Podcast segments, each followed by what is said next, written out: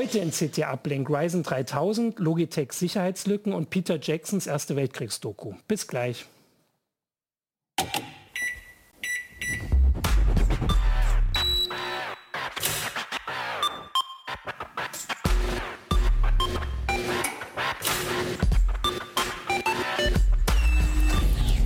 CT Uplink. Hallo, willkommen zu einer neuen Folge vom CT Uplink. Ähm, und zwar sind wir bei Heft 16 angelangt. Äh, das ist dieses Heft, kann das gar nicht so groß halten. Ähm, und da möchten wir heute über drei Themen sprechen. Ich bin Martin Holland aus dem Newsroom von Heise Online und aber auch CT. Jetzt überlege ich gerade, ist ein bisschen komisch. Aber ich bin, genau. Äh, und habe heute mit mir hier als Gäste André Kramer aus dem Ressort Software und Internet. Das klingt viel besser. Christian Hösch aus dem Ressort Hardware. Ja, und ich bin Ronald Eikenberg aus dem Ressort Systeme und Sicherheit. Genau. Und ihr habt jeweils ein Thema auch in der, äh, oder einen Text oder sogar mehrere Texte in der aktuellen CT. Und mit dem großen Aufmacher, mit äh, Christians äh, Thema wollen wir anfangen. Und du kannst tatsächlich mir jetzt gleich alles erklären. Ich habe mitgekriegt, dass jetzt, als ich die letzten Wochen nicht hier war, das schon online ein großes Thema war. Und zwar gibt es von AMD einen neuen Prozessor oder eine neue Prozessorfamilie? Vielleicht muss ich da schon anfangen oder ist es ein neuer Prozessor? Es, sind, es ist eine komplette neue Prozessorfamilie. Es gibt aber auch noch mehr. Also genau, die, da kommt ja, noch mehr genau, dazu. Da genau. Also es ist nicht nur Prozessoren, es geht auch um Grafikkarten, Mainboards, SSDs. Also das erklärt, warum ihr äh, gefühlt ja. 30 Seiten in der mhm. CT habt, also du und dein Ressort. Ja. Und zwar geht es um den Ryzen 3000. Äh, und wir sind ja sonst also so groß hängen wir das nicht auf, ähm, auf den Titel von CT, würde ich jetzt mal sagen, dass äh, also hier wirklich mit, so hängt AMD Intel ab. Das ist ja schon ein bisschen ungewöhnlich für uns. Normalerweise bei CT, die, äh, die Zuschauer wissen ja auch, dass bei uns immer hier eher so ein Ja, aber ist und so. Also so eindeutige Aussagen sind ja schon eher ungewöhnlich. Was ist denn da passiert? Was hat denn AMD da jetzt gebracht? Äh, also AMD hat eine komplett neue, äh, also nicht eine komplett neue, aber die dritte Generation ja. der Ryzen-Prozessoren mhm. gebracht mhm. und hat dort an ganz vielen Stellschrauben gedreht. Ne? Also sie haben mhm. die Leistung verbessert, also sowohl genau. pro, pro äh, Kern. Sie haben aber auch eben den Umstieg geschafft von 8 auf 12 Kerner. Okay. Äh, es kommt aber auch noch ein 16-Kerner im, im, September, also es wird mhm. noch mehr Leistung geben. Also wer, ja. wen das nicht reicht, der kann noch mehr haben. Dann gibt es äh, erstmals PCI Express 4.0 als Schnittstelle im Desktop. Das ist eine Schnittstelle für äh, SSDs. Was SSDs, genau, Grafikkarten, Erweiterungskarten, aber den größten Geschwindigkeitseffekt gibt es ja. bei, bei SSDs. Da haben wir auch die erste mhm. PCI Express 4.0 SSD im Test auch. Und AMD hat zugleich auch noch äh, neue Grafikkarten gebracht, die Radeon äh, RX 5700 Serie, ja, genau. ja. mhm. die äh, auch PCI Express äh, 4.0 hat und damit auch das Ganze alles miteinander reden kann, gibt es auch noch neue Mainboards mit dem neuen Chipsatz. Also das ist ganz, ja ganz so, viel auf einmal. Das klingt ja, ja eher nach so Sachen, die man sonst immer um Weihnachten rum erlebt. Ja. Äh, okay, und vielleicht können wir da das jetzt mal so ein bisschen aufdröseln. Also ich bin ja nun da nicht so der Experte, aber ich weiß zumindest, äh, habe jetzt auch noch mal kurz reinguckt, dass bei AMD hatte schon, äh, also Intel war ja immer so führend die letzten Jahre bei Prozessoren. Bis vor zwei Jahren, ja. Bis vor zwei Jahren und äh, dann hat AMD aufgeholt und zwar vor allem bei Multi. Multithread. Also wenn alle Kerne voll unter Last sind, das ist vor allem bei Rendering-Programmen, so ja. Cinema 4D, Blender äh, oder eben Videokodierung. Das war immer schon die letzten zwei Jahre das, wo AMD zeigen konnte, da sind wir zumindest genau. gleich auf oder sogar manchmal noch ein bisschen schneller. Genau, aber bei Single Threading, äh, also genau. also bei den Sachen, die ja trotzdem noch das meiste Richtig, die meiste sagen, Software lässt sich gar nicht äh, äh, multithreaden, also ja. oder, oder äh, parallel ablaufen lassen, zum Beispiel beim Excel. Ne? Wenn man da ja. Zwei Werte addiert oder multipliziert oder so, das kann man nicht auf mehrere Kerne verteilen. Das ist einfach, äh, das geht einfach nicht. Deshalb ja. und, und es gibt auch ganz viele Anwendungen, die einfach entweder so alt sind oder wo es einfach vom, vom, vom Code her gar nicht mhm. möglich ist, sie zu parallelisieren. Äh, und das ist vor allem eben bei Office-Anwendungen oder bei Webbrowsern oder so, ne, dass, dass, dass da wenig parallelisierbar ist. Ja. Äh, und da ist eben die Single-Thread-Leistung entscheidend. Und auch bei vielen Spielen, weil es gibt zwar ein paar moderne Spiele, die jetzt auch meinetwegen schon sechs Threads nutzen mhm. oder so aus oder sechs Kerne auslasten können, aber die allermeisten Spiele haben so, so zwei bis vier Kerne, die ja. sie benutzen. Und da zählt halt eben genau die Leistung pro pro Kern und pro, pro Takt. Genau. Und das haben wir jetzt so erzählt, weil Ryzen oder AMD, AMDs Ryzen lagen da immer noch zurück und genau. jetzt nicht mehr. Genau, jetzt sind sie mindestens gleich auf mit dem, dem Top-Modell von, von äh, Intel, dem Core i9 ja. 9900K. Der war bisher das Master Dinge, was Single-Thread-Leistung ja. betrifft. Und da hat AMD jetzt quasi gleich gezogen. Also das heißt, da haben sie gleich gezogen und bei diesen Multithreading liegen sie noch vorne. Ähm, oder ja. liegen sie weiter vorne oder sogar noch mehr noch vorne? Jetzt noch deutlicher vorne, weil sie natürlich jetzt auch 50 Prozent mehr Kerne haben ja. in der gleichen Plattform. Ne? Okay, und das ist natürlich dann äh, auf jeden Fall ähm, berechtigt, diese Überschrift. Also ja, das ist, ist, ja, das ist jetzt das, was aus ja. Kundensicht äh, äh, das Moderne ja. oder, oder, das Entscheidende ist. Es gibt aber auch noch, äh, wenn man es jetzt ein bisschen aus Herstellersicht, ich weiß, dass man das immer so äh, schwer an, an, Leser vermitteln kann, aber sie haben auch die Technologieführerschaft genau. überholen, weil sie, weil, übernommen. Mal, genau, weil sie haben halt ja. eben PCI Express 4.0, was bei Intel sage ich mal, nicht vor in einem Jahr kommen wird, wenn okay. überhaupt. Mhm. Ne?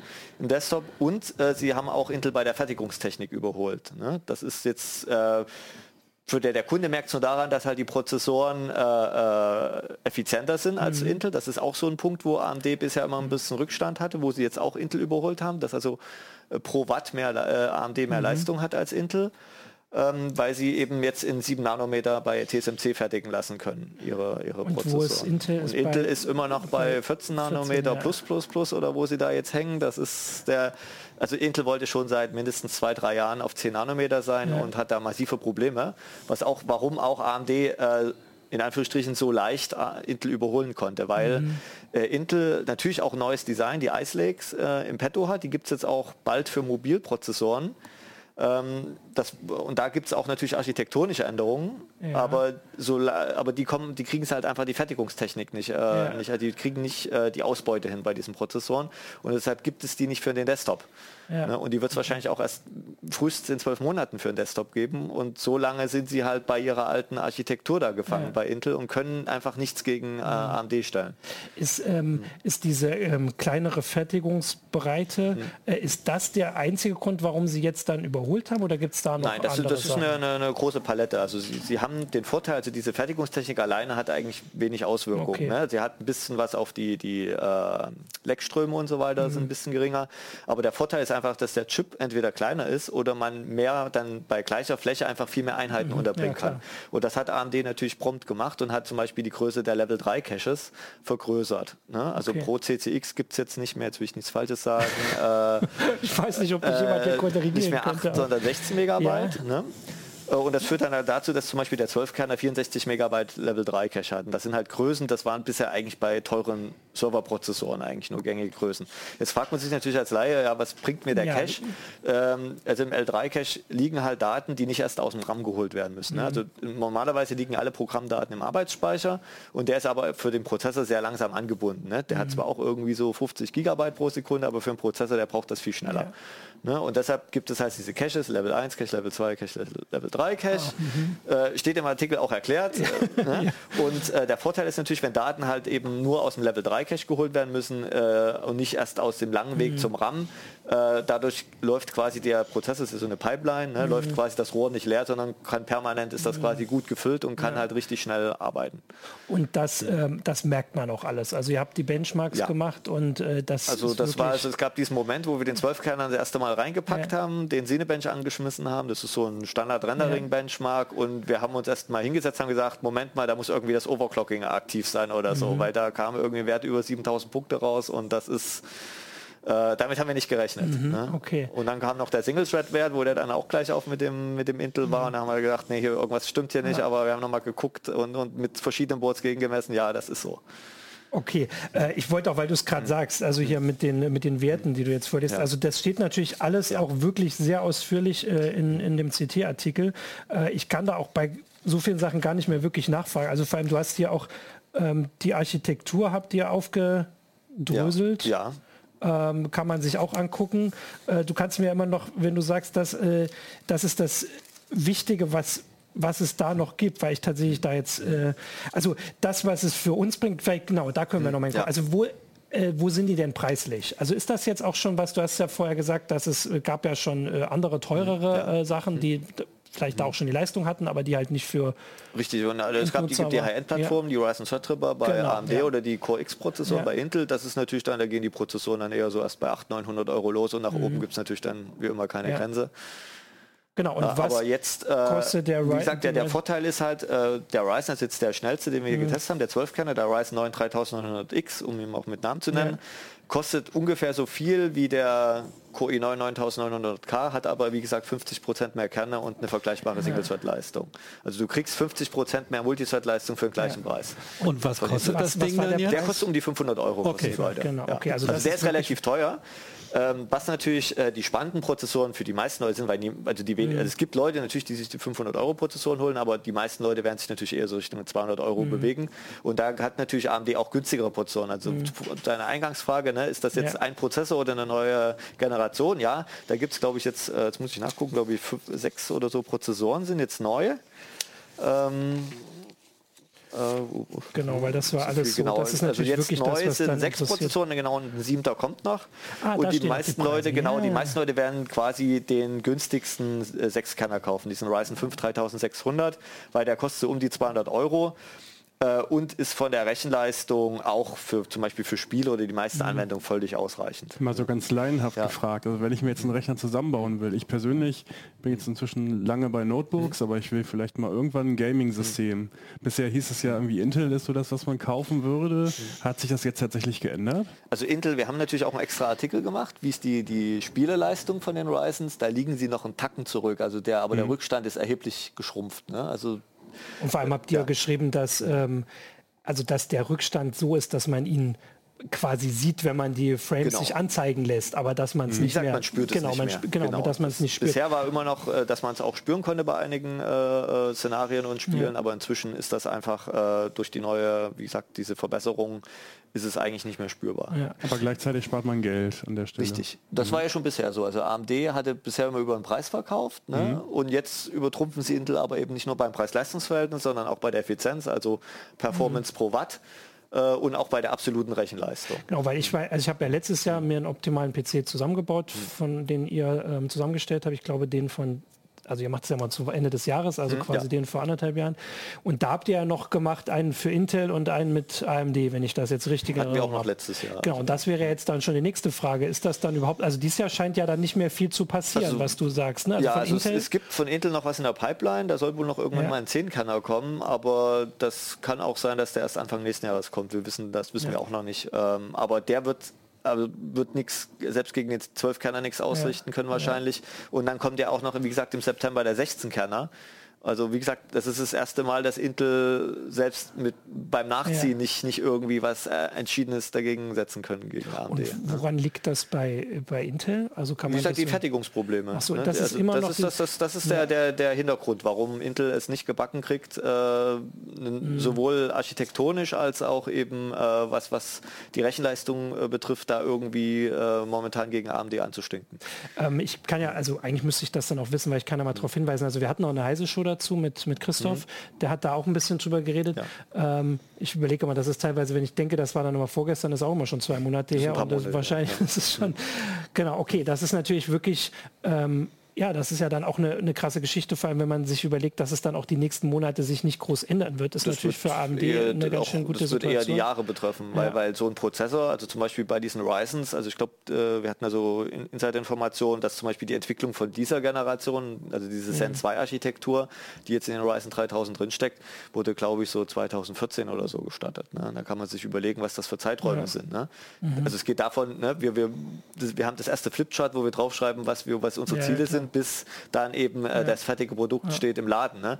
Da gibt es natürlich ganz viele Iterationen dazwischen, dass halt eben man sagt, okay, die Funktion kriegen wir noch nicht gebacken, die schieben wir in die nächste ja. Generation. Oder man sagt sich, okay, äh, äh wir ziehen was vor, weil wir es jetzt irgendwie aus Fertigungstechnikgründen ja. hinkriegen, weil man muss ja überlegen, ne, diese 7 Nanometer Technik, wo die jetzt gefertigt sind, diese Fertigungsanlagen, die standen vor fünf Jahren noch nicht. Ne? Das ist ja auch immer eine Wette in die Zukunft. Wird es dann die Technik geben, mit mhm. der man das überhaupt effizient und kostengünstig fertigen kann? Ne? Ja, das natürlich so auch alles, also die ganzen Hintergründe sind natürlich da auch spannend.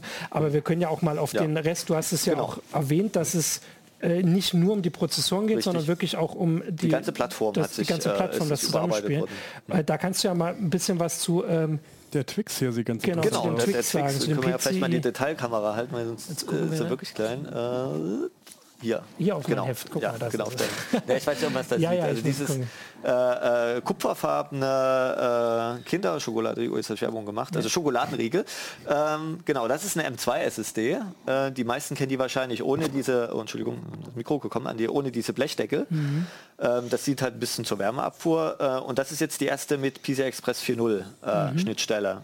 Und der Vorteil davon ist, dass sich zumindest in der Theorie die Transferrate verdoppelt von ungefähr so 3,5 auf 7 Gigabyte pro Sekunde. Die ersten Modelle schöpfen das aber noch nicht aus, die liegen so bei 5. Und dabei ist ja SSD hm. jetzt schon äh, Die sind jetzt schon jetzt schnell schon und jetzt schnell. werden sie noch, noch schneller. Also. Und ähm, bringt das schon was? Äh, also wir können das messen, aber man wird da keinen Unterschied spüren, also weil also die einfach, also man kann eh schon sagen, also wir, wir, sagen ja auch, man kann schon gar nicht den Unterschied zwischen einer PCI Express SSD und einer SATA SSD mhm. spüren. Also jetzt am, am Subjektiv. Ne? Man kann das messen oder wenn man jetzt sehr große Datenmengen linear hin und her kopiert, was aber bei Desktop-Nutzern so gut wie gar nicht vorkommt. Ja. Also äh, wahrscheinlich werden die PCI Express 4.0 SSDs primär wahrscheinlich erst im Serverbereich äh, äh, große Verbreitung finden. Nichtsdestotrotz, man kann es jetzt kaufen und wer will, kann sich das holen. Wäre das, also wenn ihr sagt, dass man es bislang nur messen kann, ist das was, bringt das dann überhaupt was, sich das zu kaufen, vielleicht in der Hoffnung auf, dass es weiß ich nicht, kann das per Software noch schneller werden oder ist das dann jetzt einfach der Stand, der da ist und man soll dann lieber warten, bis das vielleicht besser aufeinander optimiert wird? Nee, das ist schon optimiert, das funktioniert ja. auch alles. Die Frage ist nur immer, ähm, Die sind ja wann, wann, kopierst du mal irgendwie 50 Gigabyte ja. am Stück? Ne? Also ob das dann, dann dauert das halt eben 10 Sekunden statt 15 Sekunden. Wenn ich das mache, Aber wenn du das machst, dann äh, hast du natürlich, äh, merkst mhm. du, dass du sagst, Mensch, jetzt bin ich 5 Sekunden schneller fertig. Okay, Aber äh, in der Praxis, äh, man muss ja auch immer sagen, sehen, bei diesen äh, schnellen PCI Express SSDs, die Gegenstelle muss ja mindestens genauso schnell sein. Ne? Und schon wenn du über Netzwerk was kopierst, ist da schon der Flaschenhals. Ne? Ich, ich, muss aber da auch sagen, und da kann ja vielleicht André auch was zu sagen, dass man manchmal, also man denkt zwar immer, man kopiert einmal 50 Gigabyte an Daten, aber das ist jetzt vielleicht, also das ist seltener der Fall, als dass das vielleicht bestimmte Programme machen. Und bei mir mhm. ist es tatsächlich immer die Fotobearbeitung. Wenn ich jetzt in Lightroom irgendwie ähm, meine ganze Bibliothek habe, das sind viel. Die mhm. Frage wäre ja, bringt das dann schon was? Sind das auch solche Zugriffe oder sind das ja, Das ist dann deine sogenannten IOPS. Wenn du viele kleine Dateien genau. lädst, ähm, da sind groß. Ja, Aber es sind viele, nein, Bilder, viele, viele, äh, viele Zugriffe parallel. Ja. Mhm. Das sind die sogenannten IOPS. Ne? Ähm, da ist sind die, ist, ist die ein Tick schneller als die bisherigen SSDs, ja. aber da bewegen wir uns, wie gesagt, auch in Bereichen, was man nicht mehr spürt. Also man, okay, man sagt ja. immer so, Festplatten liegen so ein paar, paar hundert IOPS, mhm. ne? die, die, die, selbst die langsamsten SSDs liegen meist so bei 10.000 IOPS und, und die schnellen haben wir jetzt, glaube ich, weit über 700.000 oder sowas in der Dreher. Ne? Äh, aber man sagt schon irgendwie so ab 10.000, 20.000 IOPS äh, man spürte einfach nichts mehr. Ne? 10.000 auf 700.000 ja. Also die Zahl ist viel, viel, viel ja, geiler, ja. aber das ist einfach, das sind einfach Sachen, die spürt man einfach nicht mehr. Wie viel ähm, Kapazität hat die denn? Äh, die ist jetzt eine 2 Terabyte, die gibt es natürlich dann auch mit, mit, mit einem Terabyte oder 512 Gigabyte. okay, da möchte ich jetzt aber den Preis wissen. Was die kostet, kostet so 500 äh, Dollar. Wir haben da noch keinen, ah. keinen Europreis, weil wir die natürlich vorab gekriegt haben. Ist die Isolierung da tatsächlich wichtig für die Wärmeabfuhr? Also werden die Dinger so heiß? also die wird richtig warm. Als ich die vor uns habe ich die frisch aus dem System genommen, da war okay. die jetzt nicht heiß, aber war schön handwarm. Also Frisch die, aus dem das heizte schon auf. Ich weiß jetzt nicht, äh, äh, mein Kollege Lutz Laps hat die durchgemessen. Also die sagte irgendwas sagt, von, aber von, ohne das, den Kühlkörper. Ja, also mit hatte irgendwie so 57 Grad. Ne? Mhm. Also das, ja. da ist schon Er sagt aber, dass da auch stehen. ohne Kühlkörper bei unkritischen 78 ja. Grad, ich weiß genau. gar nicht, sind 78 Grad unkritisch? Ja. Gut. Wo, Na, zum Anfassen nicht, also da, da genau. verbrennt man sich die Finger. Das Wo kommt die denn hier rein? Die, äh, die kommt in M2-Slot, das ist dieser hier. Ich weiß nicht, ob man den mal... Willst du das mal, zeig das doch müssen wir mal ganz kurz, genau. Das ist da, hier, wo diese silberne Dings ist, dann wird das hier einfach so schräg reingesteckt. Ah. Äh, das ist jetzt ein bisschen schwierig, weil jetzt hier dieser die Befestigung jetzt nicht die Na Schraube gut, aus ist. Das, Aber das wird hier so reingesteckt, genau hier so ah. und dann sitzt die da so drin. Okay. Das ist jetzt schon ein komplett neues Board mit äh, PCI. Das ist genau, das ist jetzt eines der neuen Boards mit X570 Chipsatz und das mhm. braucht man auch, um genau diese PCI Express 4.0 ja. SSD äh, auch vernünftig anschließen zu können. Man kann die natürlich auch in ein altes Board reinstecken, aber dann ist halt irgendwie so bei 3, irgendwas Gigabyte ja, okay, pro Sekunde Schluss. Ne? Das wäre natürlich dann verschenktes ja. Geld. Gar kein ISA-Steckplatz für meine Soundblaster-Karte. ja, das gibt es leider nicht mehr. Also die Boards haben halt mindestens zwei Pack-Slots, ne? manchmal sogar drei, dann mehrere M2-Slots, also man kann nicht nur eine so eine SSD reinpacken, sondern gleich drei.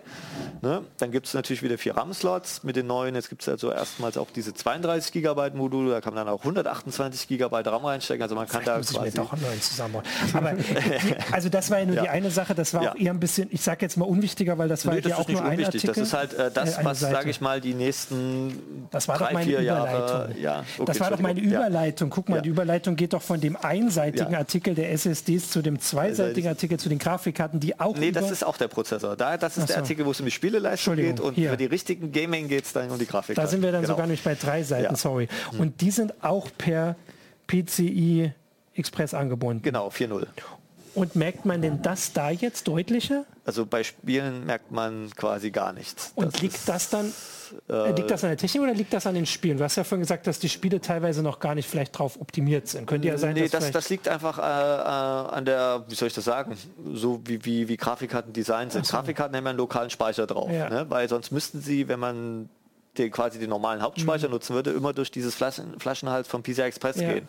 So, aber der Grafikkartenspeicher ist, ist weiß ich nicht, äh, bestimmt äh, 5, 6, 7, 8, 10 Mal schneller als äh, die PCI Express Verbindung. Ne? Ja. Und, äh, und die hohen Performance, also bei diesen High-End-Grafikkarten, kriegen die ihre Leistung nur hin, wenn der Speicher lokal direkt am Grafikchip angebunden ist. Und deshalb äh, äh, kauft man ja Grafikkarten immer mit möglichst so viel Speicher, dass halt bei typischen Auflösungen jetzt Full HD, nimmt man meistens so eine 4 oder 6 Gigabyte Karte.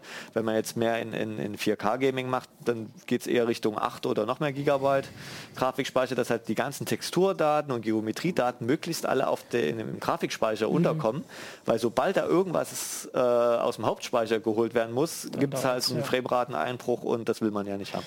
Ähm, aber Deshalb, dann, wie gesagt, wir können den Unterschied messen. Also wir haben auch Ja. theoretische Benchmarks gemacht. Man, man sieht auch klar, dass die Transferrate jetzt äh, höher ist. Aber äh, ob, ob die, wir haben natürlich die Karte auch mal in einem 3.0er Board getestet. Also da gibt es keine messbaren Unterschiede. ähm, genau, aber dann würde ich ja jetzt doch noch mal um quasi eine Einschätzung, eine Zusammenfassung bieten. Also noch, ich sage jetzt mal noch, messt, messt ihr quasi die Unterschiede, aber Ja. man merkt sie nicht. Aber dann ist das quasi die Technik Das der Zukunft. Zukunft, also genau, Das ist das eine ist, äh, Zukunftstechnik, die noch nicht so viel bringt, aber die einfach kommt. Das ist, ist ja wie bisher gewesen. Ne? Also auch zwischen PCI Express 2.0 und 3.0 hat man bei Grafikkarten, ja, mein Gott, das kann mal hier und da ein halbes Frame sein, vielleicht mal auch mal ein bisschen mehr, aber äh, das hat sich bisher kaum ausgewirkt. Und, und Ja. äh, also der Hauptantriebspunkt für PCI Express ist momentan, wie gesagt, nicht wie es früher mal war, die Grafikkarten, sondern heutzutage, wie gesagt, SSDs und Flashspeicher im Allgemeinen. Äh, man muss ja auch äh, trennen, in, in Servern und so weiter. Gibt es ja auch noch viel, viel schnellere Profi-SSDs, die dann nicht nur mit vier Lanes angebunden sind, sondern mit acht oder sogar 16, äh, wo es dann um richtig äh, gigantische Transfermengen gibt, um zum äh, Transferraten geht, wo man irgendwelche wissenschaftlichen Berechnungen hat, wo man Ja. dann irgendwie auf einen Terabyte irgendwelche geologischen Daten zugreifen muss, wo man dann irgendwie Big Data-Anwendungen hat äh, oder irgendwelche Supercomputing-Geschichten, äh, wo man einfach gigantische Datenmengen hat und da ist dann einfach irgendwie so ein, wäre dann so eine SATA-Schnittstelle einfach irgendwie, würde das ganze System mit irgendwie zig äh, also wirklich zig Prozessorkernen oder mehreren Grafikbeschleuniger oder Rechenbeschleunigerkarten einfach ausbremsen. Ja. Okay. Deshalb äh, ist das einfach der Schritt in die Zukunft, da hast du recht. Momentan äh, kann man auch immer noch sagen, ne, wäre jetzt nicht ein, ein X570-Board, weil die haben natürlich auch einen Nachteil, die brauchen nämlich deutlich mehr Strom im Leerlauf als die Vorgänger. Äh, wer jetzt zum Beispiel jetzt ein normales System kauft, würde ich sagen, dann spar dir ein paar Euro, hol dir ein B450-Board, ne, steck dir da den 6-Kanner rein und eine, meinetwegen eine, eine NVMe-SSD mit PCIe 3.0 und dann wirst du auch 5, 6 Jahre Ruhe haben mit. okay. Apropos Board und reinstecken, ähm, brauche ich denn ein aktuelles Board, um die, die neuen Ryzens benutzen zu können? Also du kannst auch, die laufen auch in den älteren 400er Boards, da gibt es äh, Updates für, bei den 300ern hängt es ein bisschen vom Hersteller und Typ ab, da gibt es halt manche Boards gibt es Updates, manche nicht. Ähm, ansonsten, wenn du natürlich die, die vollen Features nutzen will, dann musst du X570 nehmen. Es soll natürlich irgendwann, wahrscheinlich im halben Jahr, wird es wahrscheinlich auch eine, eine sparsamere, günstigere Variante geben, Okay. wo dann auch die Boardpreise nicht irgendwie so bei 200 oder 180 Euro losgehen, wo sondern in einem Bereich von 100 Euro sind. ist ja erstmal schon irgendwie einladen. Ne? Alles Ja. wie neue Systeme, neue Schnittstellen, neue Prozessoren, wenn man sich jetzt irgendwie was kaufen will oder zu Weihnachten. Ja, also so zum Einsteigen und dann bei euch beim optimalen PC wird man den ja auf jeden Fall wieder Auf sehen. alle Fälle, ich das jetzt ist schon gesetzt, dass das wir da alles zusammenfassen, äh, genau. Mitbauen werden. Intel zieht noch was aus der Tasche, ne? Also vielleicht haben sie ja irgendwo. Das ist nicht zu erwarten. Also sie werden halt den 10-Kerner wahrscheinlich bringen, wenn noch, also vielleicht noch dieses Jahr, eventuell erst Anfang nächsten Jahres, aber also ich sehe da jetzt, außer es ja bei der. Leistungsaufnahme, also, Also wenn man jetzt einen ja Spaß am Office-Rechner baut, dann sehe ich da noch Ja. eine, momentan noch eine Nische, wo man sagen kann, okay, da ist vielleicht Intel Hm. noch eine bessere Alternative, aber jetzt, wenn man jetzt ums Gaming geht Hm. oder äh, leistungsstärkere Anwendungen, würde ich jetzt ganz klar sagen, kommt man jetzt hieran nicht vorbei. Du hast es ja eigentlich zusammengefasst, ein bisschen so, wie man es vielleicht kennt, das mehr von dem Autoentwicklung auch, dass wenn eine Entwicklung Jahre dauert, dann kann man nicht plötzlich einfach mal sagen, hier ist unser neuer äh, Golf, der ja. nur halb so viel. Also ich, ich, ich, ich würde Intel auf keinen Fall abschreiben. Dafür sind die viel zu groß und verdienen ja. viel zu viel Geld. Aber äh, äh, das wird, wird ein, zwei Jahre brauchen und äh, ich denke, dann wird Intel irgendeinen Konter bringen. Ne? Ja, aber es ist ja so, wenn man jetzt einen Rechner kauft, dann, dann geht es einem ja gar nicht darum, mhm. dass man jetzt irgendwie, ähm, weiß ich nicht, in zehn Jahren, dass das noch alles klappt oder so, sondern halt wirklich für die nächsten Jahre, wer sich jetzt überlegt, ja, was zusammenzubauen. Nee, das, ist, das ist ja sowieso, also das, das ist, das ist genau. aber auch unabhängig, ob man jetzt um Intel ja. oder AMD geht, also die modernen Desktop-PCs haben eigentlich mehr als genug Leistung. Da ist immer, da ist eigentlich das Flaschenhals dann irgendwie für Gamer die Grafikkarte, die dann so ja. nach zwei, drei Jahren, wenn man dann doch einen größeren Monitor holt, das dann, das ist, was dann irgendwie anfängt zu limitieren und da irgendwie, wo man dann entweder die Qualität reduzieren muss oder dann sagt, okay, jetzt ja. muss ich noch mal eine neue kaufen.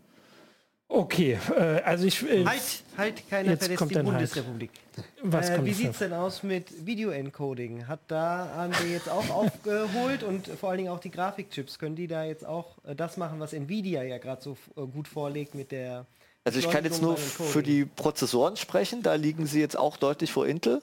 Da hat sich einiges getan. Äh, bei den Grafikkarten kann ich jetzt nicht so zu viel sagen, weil ich da nicht so der Grafikkartenexperte bin. Ähm, ich glaube, da hat sich nicht so viel getan bei den Video, äh, also die haben spezielle Video-Engines drin, äh, sowohl äh, die, die Radeons als auch die GeForce-Karten.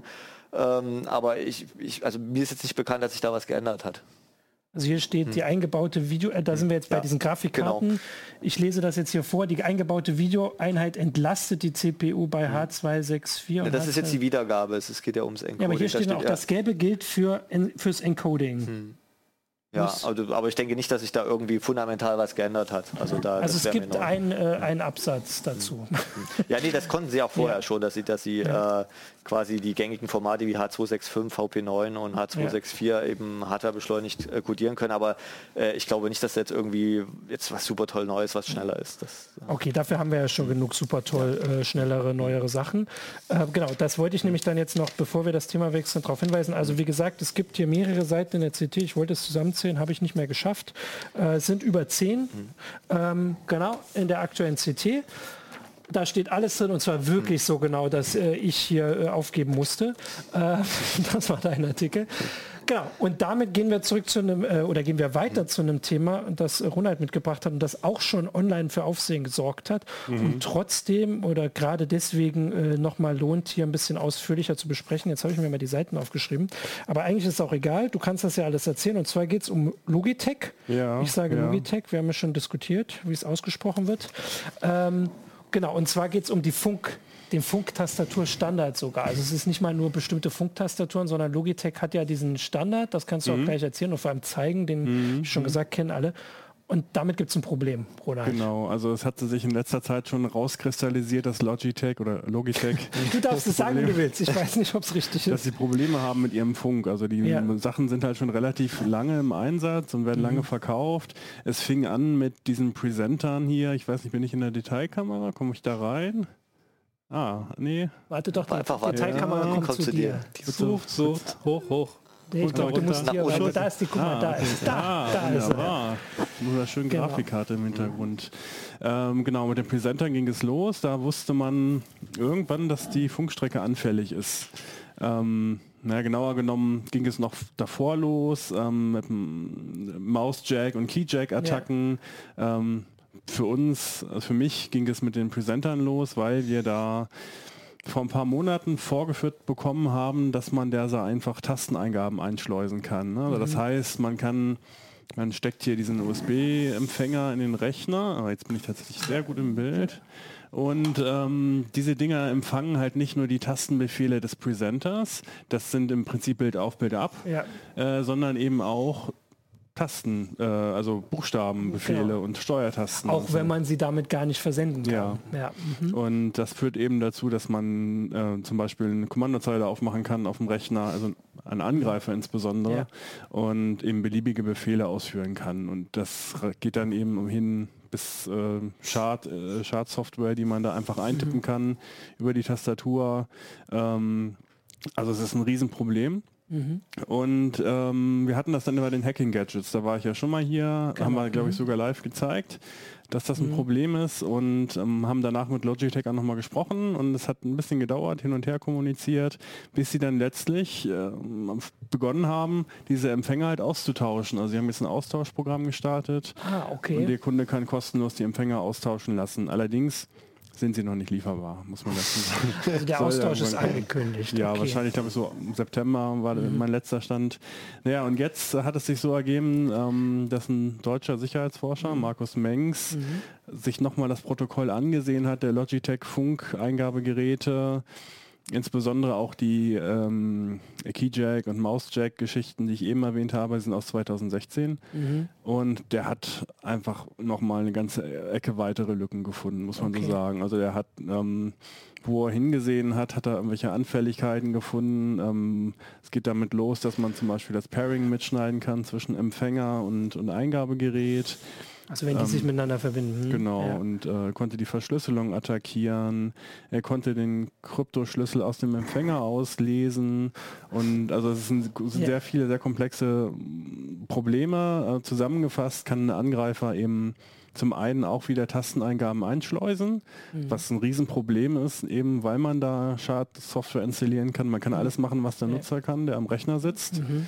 Äh, und zum anderen kann man auch ähm, Tasteneingaben entschlüsseln. Ja. Das Einschleusen, also die aktuellen Probleme betreffen halt insbesondere die äh, Mäuse und Tastaturen. Das sind die Unifying-Geräte.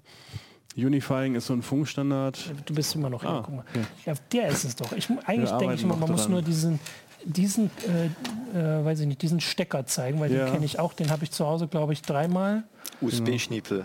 USB-Schniepel, genau. Ja, genau, der Schniepel. fast noch hochhalten. Wobei der ja nun echt eine sehr, sehr begrenzte Reichweite hat. Ja, ne? ja das ist richtig. Also ich, ich erkläre noch mal kurz, was das ja, ist. Also genau, Unifying ähm, ist im Prinzip ein übergreifender Funkstandard ja. für Mäuse-Tastaturen und zum Teil kommt das eben auch bei den Presentern zum mhm. Einsatz, bei anderen moderneren Geräten.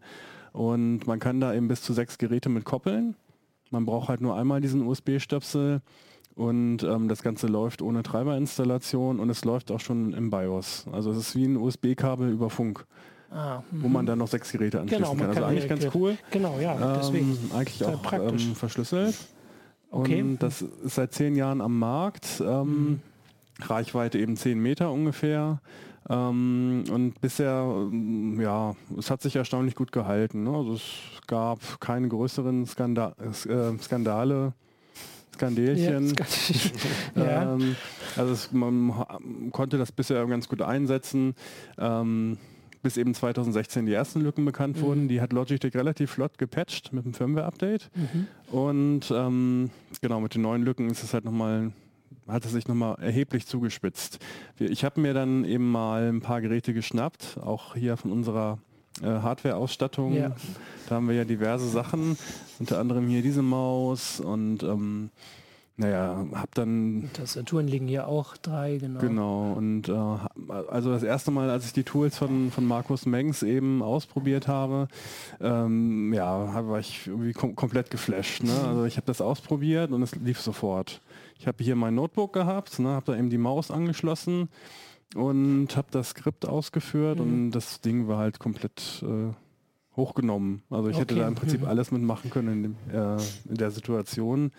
Und ähm, ja, was noch erschwerend hinzukommt, ist, dass äh, die Angriffe nicht komplex sind. Also technisch sind sie sehr kompliziert. Das kriegt man nicht hin, wenn man da von Null anfängt. Mhm. Aber es gibt eben Tools dafür. Zum einen eben auch aus 2016. Da fing es an, dass da jemand eine Firmware für einen Funkstick entwickelt hat, der eigentlich für die Drohnensteuerung gedacht ist. Der mhm. hat immer richtig Reichweite. Sein Empfangsverstärker mhm. Äh, kostet 40 Euro. Ja, und Markus Mengs hat sich jetzt äh, eine neue spannende Hardware genommen ähm, das ist dieses Ding, was da unten im, im Handy die Detailkamera muss man kurz. Die Detailkamera die wird gleich eingeschaltet. Da. Auch gerade Pause. Ja. Äh, genau, hier sieht man das, ne, diesen Stick.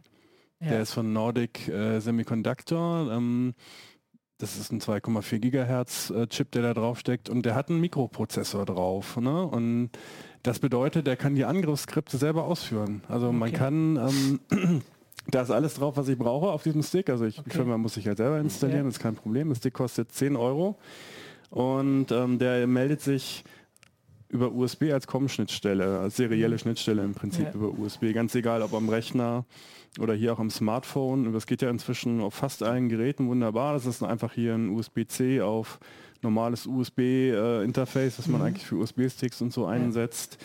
Und da kann ich dann im Prinzip eine serielle Konsole aufmachen, sage irgendwie äh, Discovery und dann kriege ich halt alle Geräte angezeigt, die gerade funken. Mhm. Dann sage ich, glaube ich, Inject Execute hat Markus Mengs das genannt und dann wird das Skript abgespielt, was da einprogrammiert ist.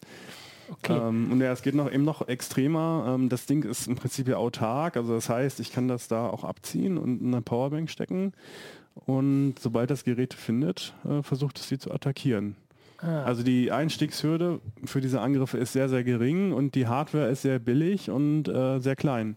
Und das macht es eben gefährlich, obwohl die Reichweite eben beschränkt ja. ist. Genau, und das heißt also, wenn, wenn man das irgendwo äh, installiert, sucht er nach diesen eingesteckten ähm, Schniepeln die wir hatten. Quasi. Genau. Und mit denen verbindet er sich und das attackiert er. Und wie gesagt, da das seit zehn Jahren verbreitet ist, da das bei Logitech der Standard ist für ganz verschiedene Sachen, ja.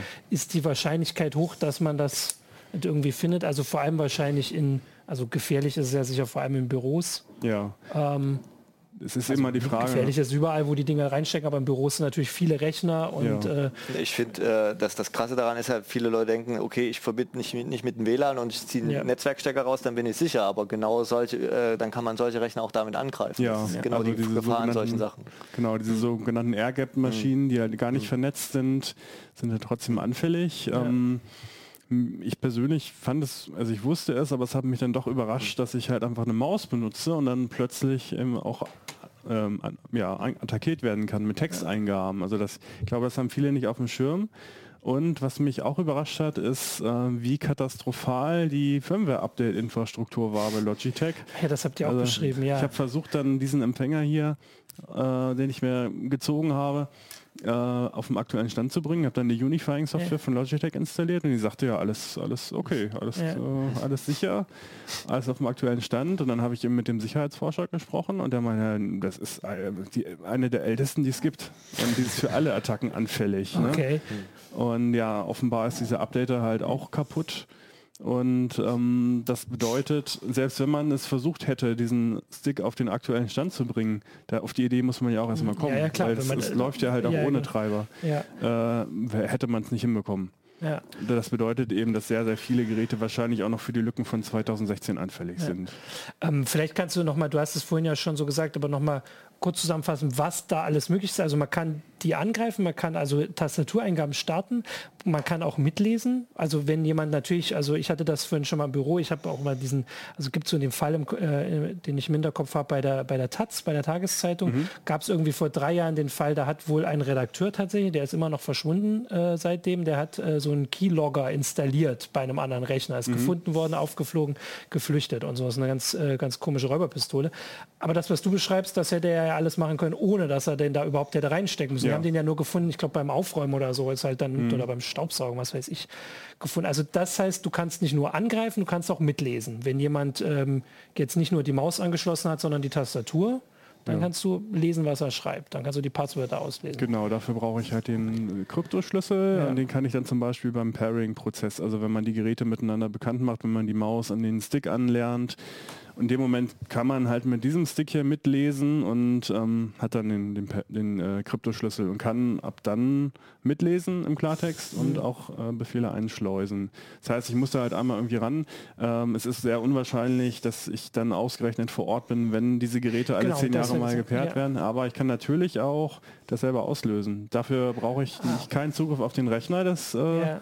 Des Opfers, sondern äh, ich kann natürlich den Unifying-Stick äh, einfach rausziehen und den mit mhm. jedem beliebigen Gerät in den Pairing-Modus versetzen. Dann eben mit der Tastatur, mit der Maus koppeln und habe dann mhm. quasi eine Backdoor in diese Funkschnittstelle. Genau. Okay, also ähm, das heißt, äh, dieser, äh, diese Lücke, diese, also Lücke ist ja immer, das klingt immer so klein, das ist ja ein klaffendes Loch, ähm, das ist noch offen. Ne? Also, hast du, oder, also du hast ja gesagt, du hast mit diesem Update-Prozess jetzt gekämpft. Du hast es ja, soweit ich das gelesen habe, dann irgendwann hingekriegt, die aktuelle mhm. Version hinzukriegen. Die hast du auch in den Artikel geschrieben. Ich habe sogar im Forum gelesen, also in den Heise Online-Artikel, dass im Forum sogar die Leute noch diskutiert haben, ob sie jetzt die aktuelle haben oder nicht, weil das einfach so verwirrend ist. Aber die aktuelle schützt auch noch nicht. Nee.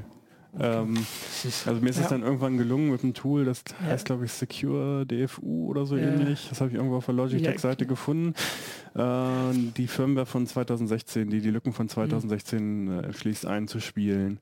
Äh, für die aktuellen Lücken mhm. gibt es noch kein Update. Ähm, also ich habe, nachdem ich das alles verifiziert hatte, natürlich auch mit Logitech gesprochen und die waren dann relativ zügig in der Kommunikation. Also wir waren dann schnell in einem Videocall mit mhm. dem äh, Test, äh, mit dem Chef der Maus- und Tastatursparte. Ja. Die haben halt auch im Prinzip alles inhaltlich bestätigt, ja. was der Forscher entdeckt hat. Ähm, ja, und äh, auch schon Angaben dazu gemacht, was, was denn jetzt passieren soll und was nicht passieren mhm. soll. Und also einige Lücken werden tatsächlich geschlossen. Mhm. Äh, auch den Updater wollen sie reparieren, wenn ich das richtig verstanden habe. Okay. Und, ähm, Sehr hilfreich. Ja. Was aber die spannendste Sache mhm. ist, die spannendste Information, die ich bekommen habe, dass sie eben zwei der Lücken nicht schließen wollen. Und das ist zum einen eben die Sache, dass ich mal den Pairing-Prozess mitschneiden kann. Mhm den eben der Angreifer selber auslösen kann. Ja, genau. Und zum anderen auch eine, ein Angriff auf die Verschlüsselung, das ist so eine Art Known-Plaintext-Attacke, sagt dem einen oder anderen vielleicht was. Also in dem Moment, wo der Angreifer weiß, was getippt wird, und das zuordnen so, kann. kann er die Verschlüsselung genau, er kann äh, das entschlüsseln quasi. Er kann das allerdings halt auch selber machen. Ne? Er kann ja. eben an die Tastatur rangehen und dann eben, weiß ich nicht, zwölfmal ja. eine Taste drücken und in dem Moment halt hier mitschneiden. Mhm. Und dann kann er, hat er zumindest alles Nötige zusammen, um selber Tasten an den Rechner zu schicken. Ja. Ähm, okay, du hast äh, dann da auch einen Artikel geschrieben und das ist auch ein bisschen im Heft. Also was kannst du den Nutzern für einen Tipp geben dann? Also ich meine, ich habe jetzt auch so ein Ding zu Hause, wie, äh, also muss ich das jetzt rausziehen? Oder erstmal ist ja immer die Frage, wie wahrscheinlich ist so ein Angriff? Ja. Ähm, wie gefährlich wäre er? Und kann ich irgendwas anderes machen? Also wenn es nach dem Hersteller geht, ist das Problem nicht so groß, weil okay. es ja nur 10 Meter äh, Radius ist. Jetzt kommt das als Vorteil, die geringe Reichweite, ja. Und äh, weil der Angreifer über spezielles Fachwissen und mhm. spezielle mhm. Hardware verfügen muss. Äh, man muss dazu sagen, ja, also 10 Meter Reichweite stimmt im Prinzip. Dem Forscher ist es schon gelungen, das äh, mit, auch mit diesem Stick hier, der ja auch keine externe Antenne hat, mhm. das auf 20 Meter zu machen. Okay. Und es gibt eben noch diesen Crazy Radio Stick, äh, der prinzipiell wohl bis zu 100 Meter reicht. Ähm, da kann man dann zumindest noch Tasteneingaben senden. Also mhm. was zurückkommt, kriegt man wahrscheinlich nicht mehr mit, aber das Einschleusen geht wohl. Ja. Ähm, ja, was, was Logitech vorschlägt, ist eben, dass man das Pairing nur in einem in Situationen machen sollte, in denen man halt sicherstellen kann, dass innerhalb von zehn Metern nichts Verdächtiges passiert. Nur die Schulter gucken, wenn ich. Das kann schon auf der gegenüberliegenden Straßenseite ja, sein. Eben. Also in der, in der normalen Straße ist es. Wobei bei mir zu Hause ist bei zwei Metern, glaube ich, schon Schluss. Also vom Sofa aus ist schon schwierig. Hm. Ja, also die Wände werden ja nicht mitgezählt, oder? Also bei zehn Metern zumindest ja. so eine Wand ist ja, weil also das wissen wir, die stört ja, schon. Genau. Ne? Wobei Aber zumindest sollte man gucken, dass man im Zimmer alleine ist oder zumindest keinen Besuch hat, den man nicht kennt. Wer ist der Typ mit dem Laptop? Ja, genau, dem Hoodie. Da. äh, aber das sind ja jetzt Tipps für, also ja. zu Hause dann im Büro, also vor allem in so einem Großraumbüro oder sowas. Oder am Flughafen. Du sitzt irgendwo am Flughafen, klappst deinen Laptop auf und, und steckst dann einen Schniepel rein und dann äh, in dem Moment kann es das gewesen sein. Ja, also man muss nochmal zu der Sache mit den 10 Metern sagen, es ist eigentlich kann man das nicht machen, kann man das, kann man so gar nicht vorgehen, weil diese Dinger eben so klein ja, sind. Ja, also du müsstest hier halt nur eine Powerbank anstecken, mhm. tust das halt irgendwo hin. Ähm, letztlich läuft es darauf hinaus, dass man auf diesen Empfänger halt tierisch gut aufpassen muss, ne? also auf diesen Unifying-Empfänger. Auf den kleinst, das kleinste sobald, technische Gerät, das ich zu Hause im Blick behalten muss. Also sobald okay. man den eben, äh, sobald da ein Angreifer rankommt, dann kann er auch dauerhaft in deine Funkkommunikation. Weil er da ja den Schlüssel dann rausziehen kann. Das ne? wollen sie schließen, wenn ich mich recht entsinne. Okay. Aber da kann es dann zum Beispiel das Pairing halt anstoßen. Ja. Ne? Ja. Äh, also das ist eine Möglichkeit. Also immer, wenn man den Rechner verlässt, sollte man irgendwie, wenn es im Großraumbüro ist, äh, wo man eben nicht sicherstellen kann, dass da keiner reinkommt, sollte man diesen Empfänger halt mitnehmen oder wegschließen. Oh ne? boy. okay. Äh, das ist ja tatsächlich, tatsächlich ein Problem. Man sollte sich grundsätzlich die Frage stellen, ob das ähm, noch das ist, was man haben möchte. Also ob mhm. das den eigenen Sicherheits Sicherheitsanforderungen entspricht. Gerade eben in Unternehmen, wo dann irgendwie auch pers personenbezogene Daten, geheime Daten und oder, so. Ja, oder halt bei dem Journalisten, da sind es halt journalistische Daten, sind ja auch geheime. Äh, ja teilweise geheime Sachen. Also da sollte man vielleicht lieber eine Kabeltastatur und Maus einsetzen. Ähm, zu Hause. Und ein Kabelpresenter. Das klingt ja auch total zeitgemäß. Ja, ja. einen langen Stock mit der Ja, ein Stock. Ein Laserpointer. Aber der kann nicht weiterblättern. Dann ist die Katze dann wieder runter ja, auf den genau. Okay. Hm. Also grundsätzlich ähm, erstmal patchen, wo es nur geht, ja. weil es, es werden Lücken geschlossen, es werden nicht alle Lücken geschlossen, mhm. aber naja, man nimmt halt, was man kriegen kann in dem Fall. Ähm, ja, in öffentlichen Büros auf jeden Fall gucken, dass man diesen Empfänger halt nicht unbeobachtet lässt mhm. und ähm, im Zweifel dann lieber Kabeleingabegeräte nutzen. Ähm, was jetzt das Privatleben betrifft, ja, das ist technisch möglich. Mhm. Ähm, wenn es mein, wenn ich einen technisch versierten Nachbarn habe, der es auf mich abgesehen hat, dann kann er das wahrscheinlich irgendwann, wenn er sich Mühe gibt. Ähm, wahrscheinlich die Wahrscheinlichkeit ist allerdings ja, nicht so groß. Ne? Also. Ich würde jetzt auch überlegen, wahrscheinlich sind wir eher die technisch versierten Nachbarn, aber man kann, das weiß ja jeder Zuschauer auch selbst. wir machen sowas das, ja nicht. Nee, das auch noch, aber äh, das einzuschätzen. Und es ist ja, wie gesagt, auch immer die Frage, ähm, also bei dem Journalisten zum Beispiel hat sich halt gezeigt, was man halt zu, zu, schützen will und ob, dass es da ein Interesse dran gab, offensichtlich, dass er das gemacht hat und andere Fälle, also ja. Industriespionage und sowas ist das ja Das passiert, ja, ja, genau. diese Keylogger werden halt genau. wie geschnitten Brot verkauft ja, genau. Und hier hast du halt keine Fremdhardware genau, mehr, das, das fällt nicht, nicht auf. Ja. Genau, ähm, du hast, ähm, das wollte ich noch sagen, diese, dieses Update, das hast du ja beschrieben, also das kann man nachlesen, steht das auch noch mal im Heft, ne? wie ja, man das jetzt wirklich online, auf die aktuelle im Heft, Im Heft steht die ganze Geschichte, auch mit, genau. äh, wie es alles angefangen hat. Ja. Ähm, online nur so das, was man aktuell wissen muss im Prinzip. Und da stand auch die Versionsnummer, die man haben will. Ja, ne? wobei man muss eben dazu wissen, äh, selbst wenn man jetzt halt das Update einspielt, man muss es im August wiederholen, ja. wenn das neue Update rauskommt. Und dann sind halt auch noch nicht alle Lücken geschlossen. Aber das werden wir ja wahrscheinlich melden auf Heise ja. Online, auf jeden Fall, äh, in der CT vielleicht auch. Äh, ansonsten äh, steht alles Spannende äh, hier drin. Ähm, genau, und Tipps gibt es ja auch noch. Und der Hinweis natürlich auch immer, äh, dass wir an solchen Geschichten ja interessiert sind. Äh, Wenn Kollegen, wir noch zwei Minuten haben, ja. könnte ich das noch einmal abfeuern. Ach so, also. das wusste ich gar nicht, dass du das ja ein bisschen natürlich, dann also mach das mal. Wenn es nicht funktioniert, kann man es ja Ja, ja, genau. Dann, okay, dann wird das raus. Das, das hätten wir doch gleich am Anfang gemacht. Ja, ich, wusste, ich, ja nicht, ich dachte, die ganzen Tastaturen, waren, die Tastaturen waren hier nur äh, ähm, Staffage. So, Nein, kriegen wir das, das am mal. besten? Kriegen wir das so hin? Oh, oh. Ah. kannst auch Guck mal, vielleicht legen. kannst du das so weit drehen, dass man das oben sehen kann. Ja, das geht wahrscheinlich, ne? Ja. Okay, ja. Also man sieht hier, es ist, ähm, also der Unifying Receiver ist angeschlossen. Hier ist die Maus dafür und wenn ich jetzt die Maus bewege, ich weiß nicht, ob man das noch erkennt, wahrscheinlich nicht. Sonst muss ja. was aufmachen. Ähm, genau, die ist angeschlossen, die ist funktionsfähig.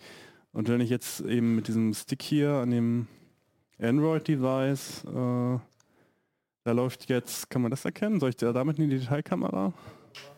Ja, da ist die Detailkamera. Schick zurück. Da, da, da, da. Ah, okay. Ja. Da sieht man, da ist die serielle Konsole offen. Das ist ein ganz, ein, einfach eine App aus dem App Store. Ich gerade sagen, kennt jeder Android-Nutzer. und das ist super easy. Also ich kann jetzt hier einfach den Befehl hier äh, inject execute ausführen.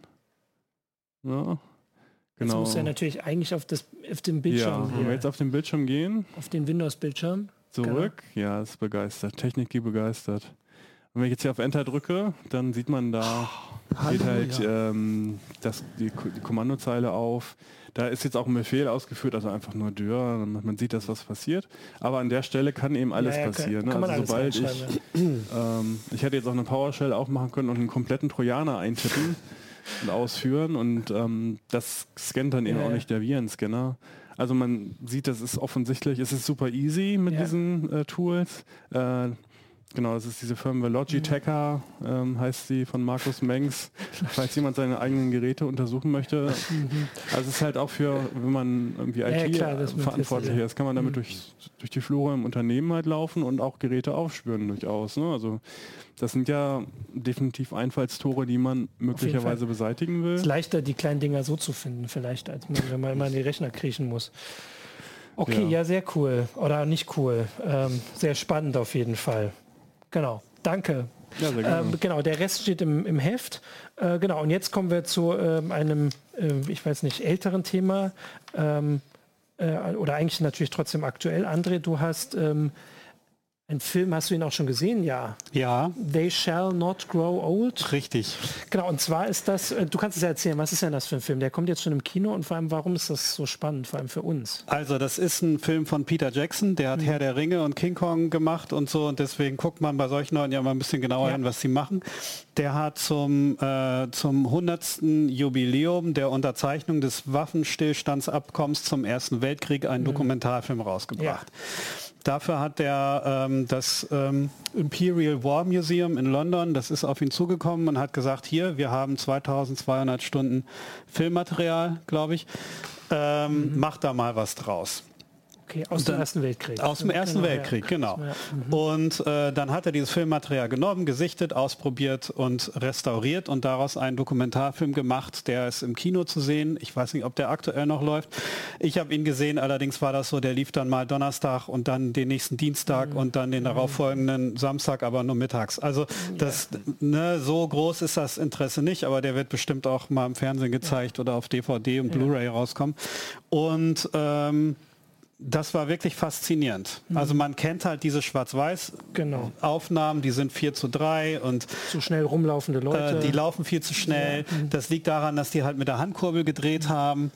Ähm, und das ist sehr unregelmäßig. Also die haben, ich springe jetzt schon mal, also mhm. ähm, die haben halt also damals war der Standard 13 Bilder pro Sekunde. Mittlerweile ist er 24 oder noch mehr. Ne? Mhm. Also Kinostandard war lange 24 Bilder pro Sekunde.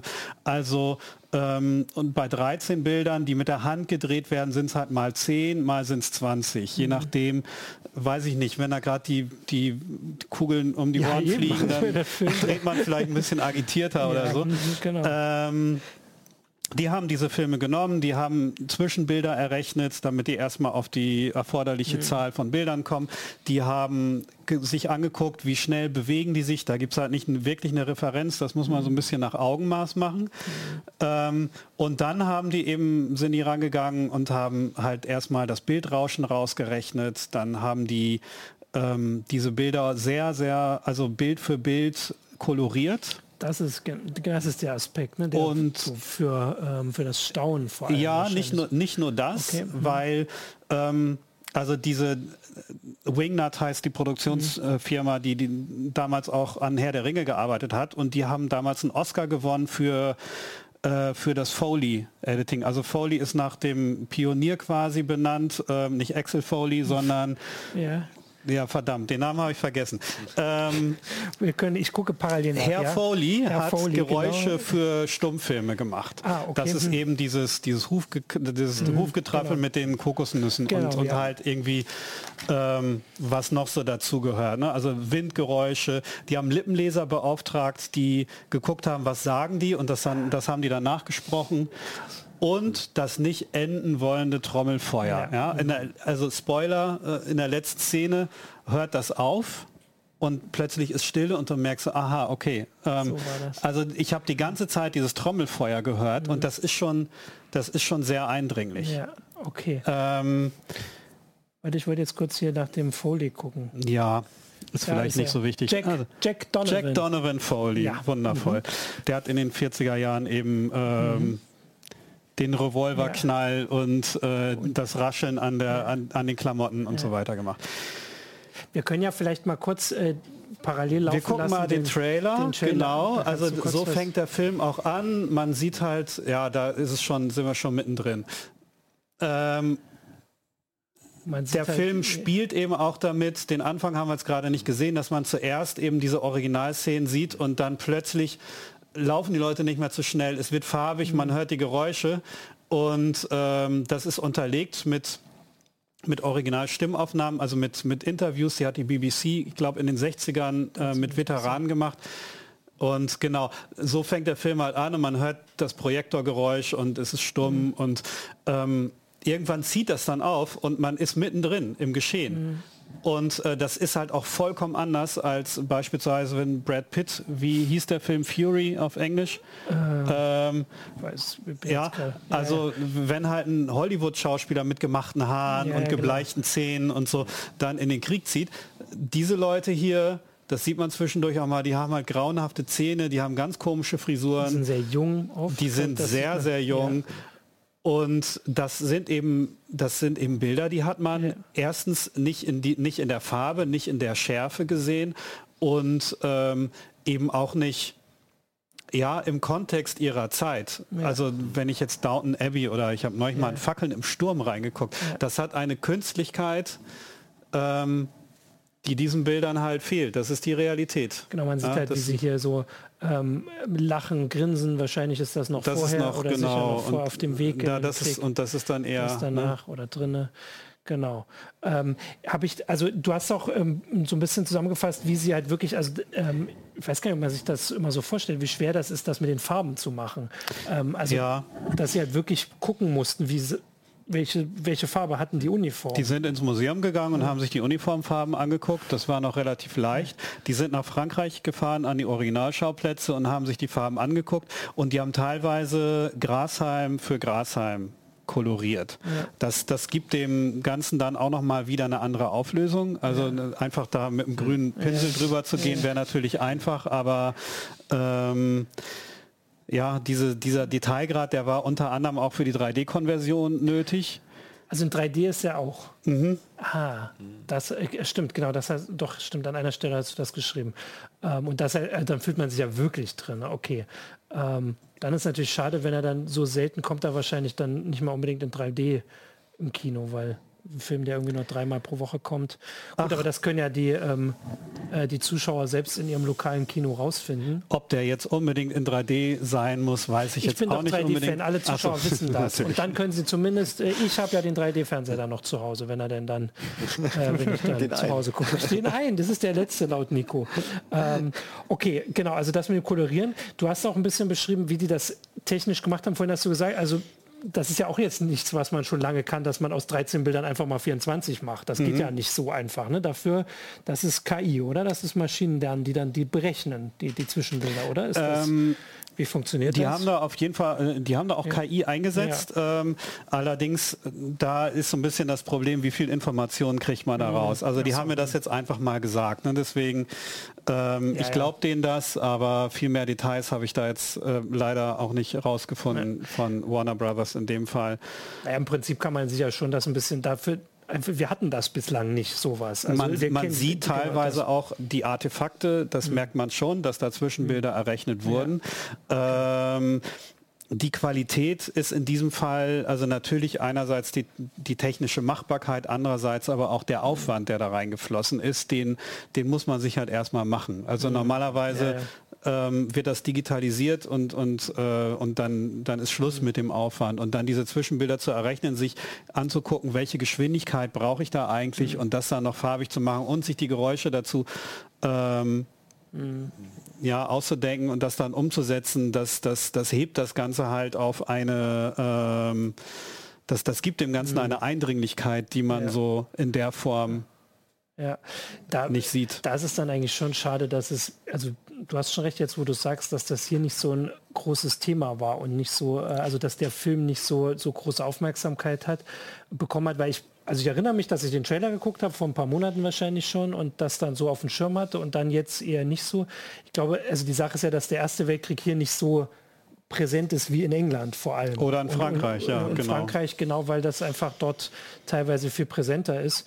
Ähm, und dass es dort wahrscheinlich für viel mehr Aufmerksamkeit jetzt schon sorgt und bei uns dann vielleicht, wenn er im Fernsehen kommt. Also es sind halt ähm, es sind Aufnahmen, die natürlich die britische Sicht zeigen, nicht das die französische, mhm. auch nicht die deutsche, wobei ja.